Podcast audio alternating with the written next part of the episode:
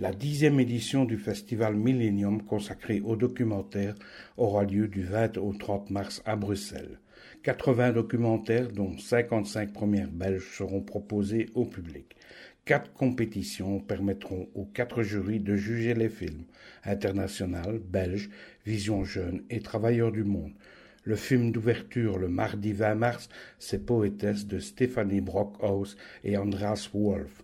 Le film de clôture, le vendredi 30 mars, c'est celui qui aura gagné le Grand Prix du festival et sera projeté après la cérémonie de remise des prix. Cinq lieux accueilleront le festival Beaux-Arts, le cinéma Galerie, le cinéma Aventure, le cinéma Palace et l'Actor Studio.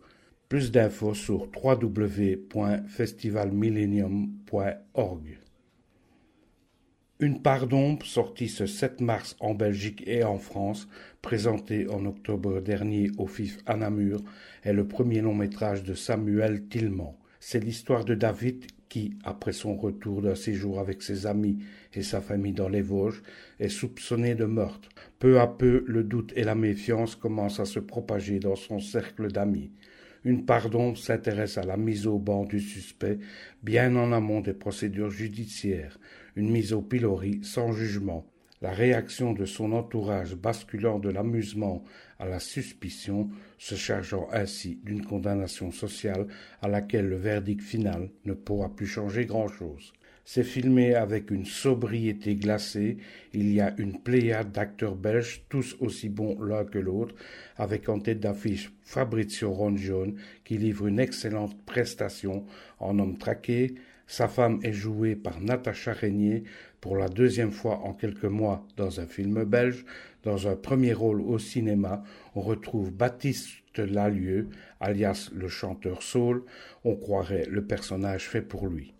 Alors, meurtrier, voleur, adultère ou menteur, toutes les accusations paraissent recevables ici, dans une opération de démontage systématique des apparences de laquelle ni le protagoniste ni le spectateur ne sortiront moralement indemnes. La part sauvage sort ce 14 mars en Belgique. C'est aussi un premier long métrage.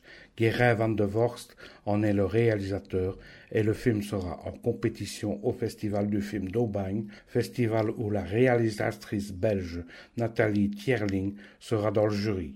L'histoire de la part sauvage, c'est celle de Ben qui sort de prison.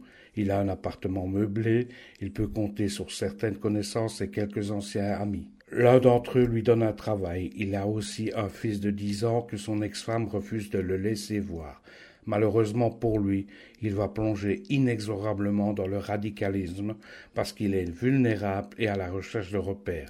La religion est un des sujets majeurs du film, mais il ne se résume pas qu'à cela.